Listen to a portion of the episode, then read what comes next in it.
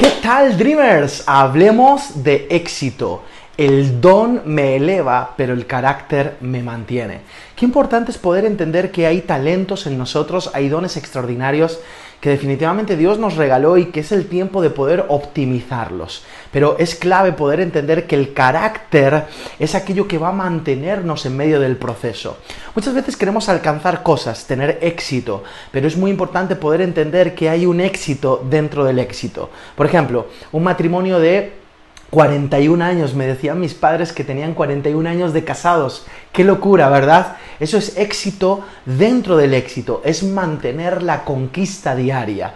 Y de eso se trata. En las empresas, en las organizaciones, nosotros necesitamos entender que la clave no solo es el don, sino también el carácter. El don me eleva, pero el carácter me mantiene. Eh, recuerda, si lo puedes soñar, lo puedes lograr.